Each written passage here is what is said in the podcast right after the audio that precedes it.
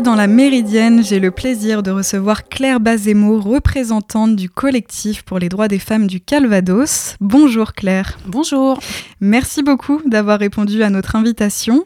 Demain a lieu la Journée internationale pour le droit à l'avortement. À cette occasion, un rassemblement est organisé par le collectif pour les droits des femmes du Calvados. Il débutera à 18h et se situe place Bouchard à Caen. C'est aussi l'occasion de revenir plus largement sur les droits des femmes en France, mais aussi dans le monde qui semble de plus en plus menacé. Alors Claire, avant d'évoquer le collectif et l'événement, nous sommes actuellement dans un climat international très tendu concernant les droits des femmes et notamment le droit à l'IVG. On pense forcément aux États-Unis qui ont fait l'actualité ces derniers temps. Au mois de juin, la Cour suprême américaine a mis un terme à la protection du droit à l'avortement et samedi dernier, l'État d'Arizona a réactivé une loi du 19e siècle interdisant presque totalement l'avortement. Et aussi en Italie, le parti d'extrême droite est arrivé en tête aux élections législatives avec à sa tête Giorgia Meloni.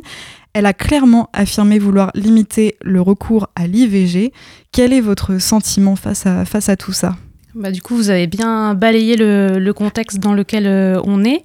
Euh, cette journée, elle existe depuis longtemps. Ça fait euh, longtemps qu'on a conscience que même si ce droit nous paraissait acquis en France, il faut toujours le défendre. on avait également conscience, et on l'a encore plus aujourd'hui, que c'est pas un droit pour tout le monde pour toutes les femmes euh, dans le monde. Et euh, ce qui s'est passé aux États-Unis, ça a été quand même un électrochoc puisqu'on revient sur un droit qui était acquis. Et c'est là qu'on, nous, je, pense que c'est pour ça qu'on a eu beaucoup de monde euh, au mois de juin à, se lever et à, rappeler ce droit, à le réclamer de toute force parce que on voit aussi une montée des discours d'extrême droite et une montée de l'extrême droite, pas seulement des discours. Euh, c'est important de se, de se mobiliser. Et euh, alors nous, on, impulse un peu la, journée dans l'organisation, mais on a vu aussi qu'au mois de juin, euh, il y avait vraiment beaucoup de monde et ça, ça mobilise. Tant mieux, mais j'espère que ce sera le cas demain également. Est-ce que vous êtes inquiète que ces retours en arrière puissent possiblement arriver aussi en France? Euh, le Rassemblement national a déjà eu euh, tenu des propos euh, à travers Marine Le Pen qui étaient très inquiétants, en parlant d'IVG de confort, par exemple. enfin, on n'a absolument pas de. Comment dire il, est sûr que si le Rassemblement national avait encore plus de poids qu'il en a actuellement, ce serait très dangereux pour, le, pour les droits des femmes et notamment pour l'IVG. Après il y a les discours d'extrême droite, mais il y a également les moyens qu'on met pour, pour défendre les droits des femmes. Et euh, les gouvernements successifs, euh, jusqu'à maintenant, euh, n'ont pas, n'ont pas semblé montrer une, un intérêt, puisqu'on a vu des, des, subventions qui diminuent pour des associations comme le planning familial, des hôpitaux qui ferment, dont des maternités, des discours de, de, médecins aussi très inquiétants concernant leurs droits à à ne pas pratiquer d'IVG. Euh, donc, euh, on, sent quand même une, montée des discours, mais aussi dans les faits, euh, des, un certain nombre d'éléments qui sont inquiétants depuis plusieurs années. Alors le droit à l'avortement, c'est une loi finalement qui il est possible qu'elle soit modifiée au cours du temps au gré des changements de gouvernement, de politique, et finalement il n'est jamais vraiment acquis. Oui, en fait, euh, on, nous, on s'appelle Collectif Droits des femmes. Donc, c'est vrai qu'historiquement, c'est un collectif euh, qui, qui, qui, se bat pour que les droits soient les mêmes pour tout le monde. Mais euh, petit à petit, il y a un certain nombre de, collectifs féministes et de féministes qui, qui se battent pour, pour un féminisme un peu plus radical, pour expliquer que, en fait, le, le sexisme, il a ses bases très profondément ancrées culturellement. Et, et, et tant qu'on évolue euh, dans ce contexte-là, euh, nos droits, effectivement, seront toujours euh, sur la sellette. Et il faudra s'apprêter à les défendre. Et de toute façon, il, faut, il faut continuer à le faire. À propos du collectif, justement, Droits des femmes 14, donc c'est un collectif qui regroupe des structures et des personnes ayant pour objectif de faire passer dans la pratique une réelle égalité entre tous les genres. Donc quel type de structure est le collectif? Alors c'est un collectif donc, qui a existé euh, il y a quelques années, puis qui a repris vie euh, en 2017. Alors c'était à l'occasion, enfin l'occasion, C'est-à-dire qu'à ce moment-là, il y avait des, des mobilisations contre la loi travail. Et donc, euh, euh, des militantes euh, de diverses associations et de syndicats, de partis, ont remis au goût du jour ce, collectif. et donc, il a été fait un appel aux partis, aux syndicats, etc., qui se mobilisaient à, ce moment-là. donc, c'est un collectif qui regroupe des syndicats, des partis, des associations et aussi des individus. Donc, il est ouvert pour tout le monde, il est mixte c'est là dans les personnes et les collectifs, enfin, dans les collectifs actifs, vous avez Solidaire, vous avez la CGT, euh, vous avez euh, l'UCL, euh, vous avez le parti Ensemble, euh, le, que je dise pas de bêtises, le planning familial. Voilà. Et après, sur, sur d'autres événements, on invite encore euh, d'autres personnes qui, et, groupes et partis qui gravitent autour. Pour le 25 novembre ou le 8 mars, euh, du coup, on va avoir d'autres, d'autres structures qui vont participer à l'organisation de ces jours-là. Est-ce que vous avez des, des, soutiens de la part de structures autres pour, pour le collectif? Les membres du collectif euh, participent, euh, on va dire financièrement, enfin je sais pas si c'est la question, financièrement ou euh, matériellement pour avoir les salles, puisqu'on se retrouve à la maison des, des syndicats. D'ailleurs, euh, je précise, je me permets, j'ai peur d'oublier, on se retrouve le 3 octobre euh, pour le prochain collectif à 18h à la Maison des syndicats, rue du Colonel Rémy à Caen, euh, pour garder le matériel, etc. Enfin, donc du coup, il y a, cette aide-là. On a, il y a une coordination féministe nationale qui existe et auquel, à laquelle pardon, le collectif essaie de, participer. Donc on part, enfin, voilà, les différentes structures qui ont des moyens, donc la CGT, etc., euh, vont pouvoir euh, participer au trajet euh, de la militante qui va s'y rendre. Est-ce que vous mettez en place des actions tout au long de l'année et dans, dans, quelle, dans quelle mesure? Effectivement, il y a plusieurs objectifs. Donc, à la base, c'était vraiment d'organiser le 8 mars. En fait, d'avoir un peu une espèce de réunion unitaire permanente sur, sur ces événements-là. le 25 novembre, on est là aussi. Euh, on, essaie de, réunir tout le monde pour, euh, pour organiser au mieux ces, ces moments de mobilisation. On essaie de les améliorer aussi. Et donc, euh, on essaie de se voir tous les mois de débriefer aussi, parce que des fois, dans ces rassemblements, les choses se passent pas exactement comme on voudrait. Hein. On a des, personnes qui se sont retrouvées pas forcément en sécurité. Et donc, c'est très important pour nous que toutes et tous soient euh, en sécurité dans, dans, les rassemblements auxquels on appelle. Euh, donc voilà, on travaille. On fait aussi de l'auto-formation. Donc euh, on a fait des choses sur la PMA. Sur les différents féminismes l'année dernière. Et puis là, on aimerait parler encore d'autres sujets, mais on va voir, c'est encore un petit peu en, en discussion. On a d'autres personnes qui sont arrivées aussi. Il y a d'autres. Euh, on espère euh, agrandir un peu euh, notre cercle. On sait qu'il y a d'autres collectifs féministes qui se sont créés aussi sur Caen. Plus en plus de collectifs nous, nous rejoignent. Vous êtes en lien avec plusieurs autres collectifs féministes, bah, justement? En tout cas, sur ces dates-là, on se retrouve. Donc, ça, c'est clair. Après, sur. Sur les réunions, c'est vrai qu'on est, enfin, voilà, ce serait bien si, d'autres d'autres personnes nous rejoignaient, mais enfin, pour l'instant, ça, ça roule bien. C'est pas mal. Alors c'est un collectif militant, mais est-ce que c'est ça pourrait être aussi une structure d'aide à, l'accompagnement des femmes, par exemple? C'est pas notre notre objectif, non, on fait pas ça. Euh, par contre, je sais que euh, il y a une maison. Enfin, là, du coup, je ne parle pas pour moi parce que c'est des infos que j'ai comme ça. Le planning familial travaille à, la création d'une maison des femmes. Euh, pour le coup, je pense que ce sera un peu plus dans ses missions. Et euh, il y a un collectif aussi qu'on a rencontré à la, dernière réunion qui, qui, aide, voilà, qui les femmes qui veulent quitter leur logement parce qu'elles subissent des violences ou d'autres problématiques. voilà. Donc là, elles font vraiment de l'accompagnement. Est-ce que les personnes qui intègrent le collectif euh, peuvent être des personnes, par exemple, comme, comme moi, qui viennent, ou est-ce qu'on est obligé d'être euh, associé à un syndicat ou une structure?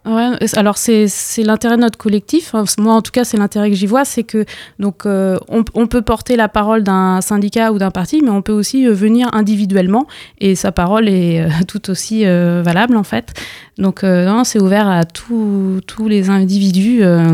Alors par contre, bon, on a une on a une charte et on a aussi, on essaie de, faire un règlement euh, qui bannisse en fait toute forme de domination au sein de nos réunions parce qu'on sait que bah, c'est des choses qui se font euh, systématiquement quand il n'y a pas de cadre euh, qui reviennent. Donc, donc voilà, on essaie de, de, structurer nos, réunions pour qu'elles soient, encore une fois, safe, comme on dit, pour tout le monde. quoi. Et à propos de l'événement, donc ce n'est pas le premier rassemblement, comme vous l'avez dit, que le collectif organise. Donc par exemple, il y a eu un rassemblement fin juin contre la décision de la Cour suprême qui avait eu lieu. Euh, comment s'était passé ce, rassemblement? Alors sur euh, le donc c'était le 24 juin, je crois qu'on a eu euh, la décision de la Cour suprême et en fait c'est une militante du collectif droits des femmes qui a dit non mais là euh, faut réagir. Et le 28 juin, il y avait un rassemblement et euh, qui a un beau rassemblement. En fait, il y avait vraiment beaucoup de personnes, alors qu'on avait finalement euh, peu travaillé à, le, à le médiatiser. Donc il y avait une, colère qui s'est exprimée de façon massive quand même. Euh, et c'est vrai que c'est une journée, nous là, je reviens sur la journée de demain, c'est une journée euh, où on se disait on n'a pas trop les forces de mobiliser là-dessus, etc. Et là, euh, bah, la question se pose pas parce que on, sait que le travail de mobilisation, il est moindre. A priori, là, il y a un certain nombre de personnes qui ont envie de sortir et de, et de s'exprimer. Donc on a juste, on va dire, le cadre à poser, quoi. Donc demain, c'est un rassemblement qui est organisé par le collectif. Est-ce qu'il y a d'autres structures qui prennent part euh, dans l'organisation de ce, rassemblement? Euh, Pour demain, c'est le collectif. On n'a pas fait un, appel unitaire là-dessus. On aurait pu, peut-être que ça se fera euh, à la demande aussi, peut-être d'autres collectifs. Pour l'instant, ça s'est pas fait. Mais ce qui est sûr, c'est que je, sais qu'il y a d'autres collectifs qui seront présents. Collectifs féministes. Après, les autres euh, partis ou autres, je sais pas.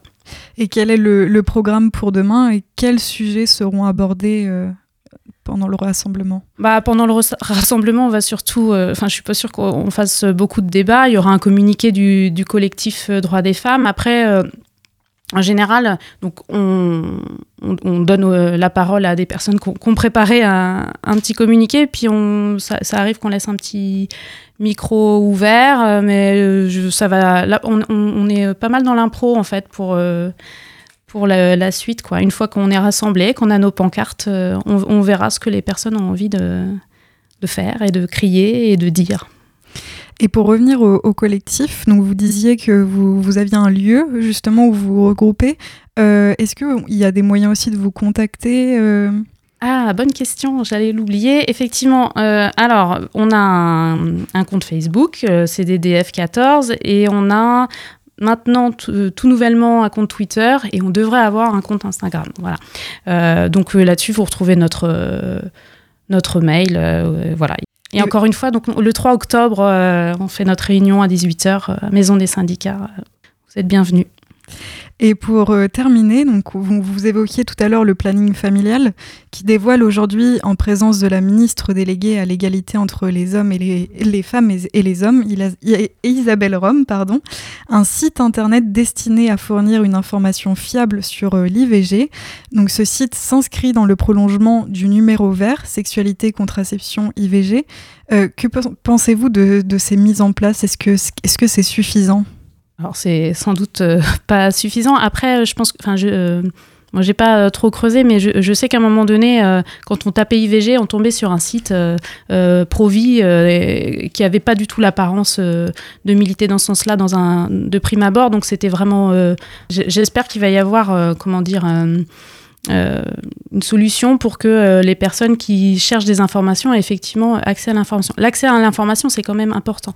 Après, il euh, y, a, y, a, des lois déjà qui sont en place et qui ne sont pas respectées. Je pense à l'éducation à la sexualité, les trois, trois, trois jours par an dans les établissements scolaires, ça n'existe toujours pas. Donc déjà, l'accès à l'information, qui normalement est dans la loi, n'est pas effectif c'est déjà évident. Et puis, bah, c'est ce que je disais tout à l'heure. On a quand même un certain nombre de services qui ont fermé, des subventions euh, qui ont diminué. Euh, bon, euh, évidemment, ça ne va pas être suffisant de, de faire un site.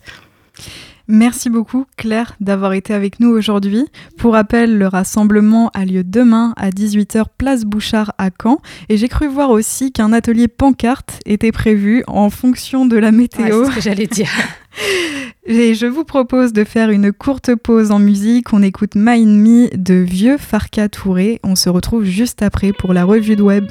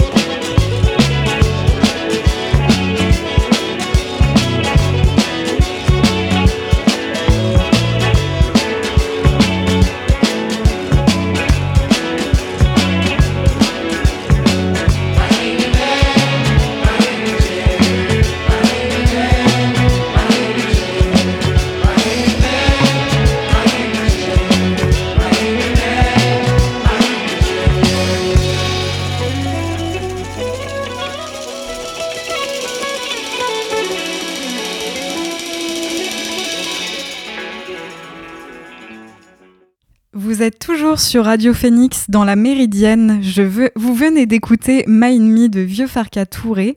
Dans cette deuxième partie d'émission, euh, je vous propose de passer à la revue de web. J'ai choisi trois articles qui m'ont particulièrement interpellé cette semaine et que je souhaite vous partager. Je viens d'avoir une information qui mérite la une. Tiens, écoute l'article de Télérama, il est super. Bah, si je fais journaliste, c'est évidemment pour être célèbre. Alors le premier article est issu du journal Les Échos, il s'intitule La Chine croît moins vite que le reste de l'Asie pour la première fois en 30 ans.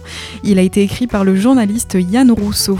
L'article s'appuie sur les données et statistiques des économistes de la Banque asiatique de développement ces derniers estiment que la croissance de la deuxième puissance économique de la planète n'atteindra finalement en 2022 que 3,3% et ne remontera pas au-delà des 4,8% l'an prochain.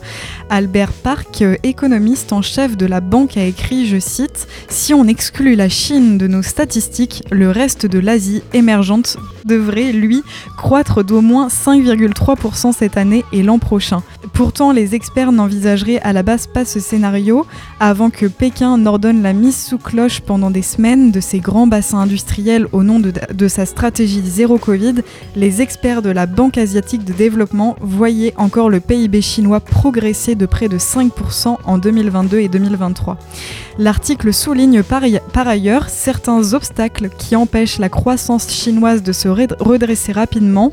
La demande des ménages reste fragile, tout comme le marché immobilier, mais aussi les collectivités locales ne disposant pas de ressources suffisantes pour, une fois encore, soutenir l'activité en finançant de grands chantiers d'infrastructures. Dans le reste de l'Asie émergente, le choc est moins brutal. Partout, les gouvernements ont adopté des stratégies de vie avec le Covid plus flexibles et ont notamment cessé d'imposer de lourdes quarantaines à leur population. La Banque asiatique de développement a ainsi revu à la hausse ses perspectives de croissance pour l'Asie du Sud-Est. Si cet article vous intéresse, vous pouvez le retrouver sur leséchos.fr. Le deuxième article que je vous conseille a été publié sur le site de France Info. Il s'intitule Crise énergétique. On a visité des communes bretonnes à la pointe de la sobriété. Il a été écrit par la journaliste Mathilde Gracia. La journaliste s'est rendue dans les Côtes d'Armor où des communes ont mis en place des mesures ambitieuses pour réduire leur consommation d'énergie et renforcer leur autonomie avec succès. La première commune est celle de la Méogon, là un village de 1350 habitants situé à une dizaine de kilomètres de Saint-Brieuc. Son maire fait part de ses aménagements dans le but de réduire les coûts de l'énergie, comme par exemple dans le local technique de la chaufferie bois de la commune, un manteau de mousse d'environ 20 cm d'épaisseur recouvre un ballon d'eau chaude pour l'isoler, ce qui permet de faire 5 à 6% d'économie d'énergie par an.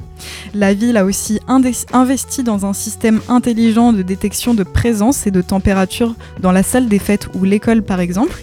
L'éclairage public aussi a été optimisé. La municipalité a également réduit les espaces de tonte pour économiser le carburant des tondeuses et remplacer tous les néons par des LED beaucoup moins consommatrices. Elle prépare enfin un système de permis de construire à point sur son territoire pour inciter à utiliser des matériaux respectueux de l'environnement et à bien isoler les logements. Si vous souhaitez en apprendre plus, il est possible de retrouver cet article sur le site de France Info. Je vous propose de faire une courte pause en musique. On écoute Rambler de Calixco et on se retrouve juste après pour la suite de notre revue de web.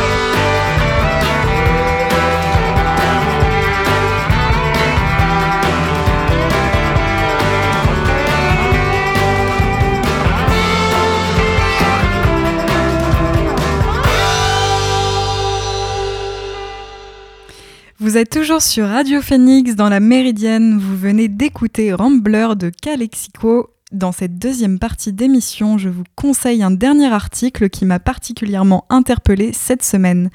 À moins d'une semaine de l'élection présidentielle au Brésil, France 24 a publié un nouvel article intitulé Présidentielle au Brésil, l'agrobusiness, terrain fertile pour Jair Bolsonaro. Il a été écrit par Fanny Lother. Au Brésil, les agriculteurs forment l'un des plus puissants lobbies politiques du pays, s'appuyant sur l'un des plus importants groupes de députés et de sénateurs, et ils comptent depuis trois ans sur le soutien indéfectible du président actuel, Jair Bolsonaro. Dans les principaux États agricoles du pays, le président brésilien est adulé. La journaliste qui se trouve sur place est partie à la rencontre des Brésiliens pour tenter de savoir si le vote agricole lui est déjà acquis pour l'élection présidentielle d'octobre. L'actuel président est adulé pour avoir régularisé un nombre record de titres de propriété lors de son mandat et pour avoir attribué la très polémique démarcation des terres indigènes au ministère de l'Agriculture. Le président est un héros dans les États agricoles, notamment du Paraná, dans le Mo- Mato Grosso ou encore dans le Para, au cœur de la très convoitée forêt amazonienne. Pour certains membres du groupe parlementaire agricole, l'image internationale très négative de Jair Bolsonaro donnerait un certain avantage à Lula, candidat du Parti des travailleurs, très apprécié en Europe si un accord de l'UE avec le Mercosur venait à voir le jour. Cependant, dans l'immense ceinture agricole qui va du sud-ouest jusqu'au sud du pays, Jair Bolsonaro arrive largement en tête en vue du premier tour de la présidentielle. Les élections présidentielles brésiliennes auront lieu ce dimanche 2 octobre. Nous reviendrons sur le résultat de ces élections dès lundi prochain dans la Méridienne. À cette occasion, je serai accompagnée de Solène de Rigon, professeure au sein du département d'études ibériques en études brésiliennes. En attendant, si vous souhaitez découvrir cet article, rendez-vous sur france24.com. Et pour terminer cette émission, je voulais revenir sur une actualité tombée hier. Vladimir Poutine a accordé la nationalité russe au lanceur d'alerte et ancien employé de la NSA américaine Edward Snowden, réfugié en Russie depuis 2013 et toujours recherché par les États-Unis. Edward Snowden est recherché par les États-Unis pour avoir transmis à la presse des dizaines de milliers de documents de l'Agence nationale de sécurité américaine prouvant l'ampleur de la surveillance électronique exercée par Washington. Ces révélations avaient alors suscité de très fortes tensions entre les États-Unis et leurs alliés, et la décision des autorités russes de lui accorder un permis de séjour avait provoqué la colère de Washington. Edward Snowden, privé de son passeport américain, s'était retrouvé à Moscou en mai 2013 après y être arrivé depuis Hong Kong et dans l'intention de trouver refuge en Amérique latine, il s'était finalement retrouvé bloqué en Russie où il a obtenu l'asile. Et c'est ainsi que s'achève cette émission de la Méridienne. Merci à toutes et à tous de l'avoir suivi. Je remercie encore Claire Bazemo d'avoir été avec nous aujourd'hui. On se retrouve dès demain à 13h pour une nouvelle émission. Bon après-midi sur l'antenne de Radio Phoenix et à demain.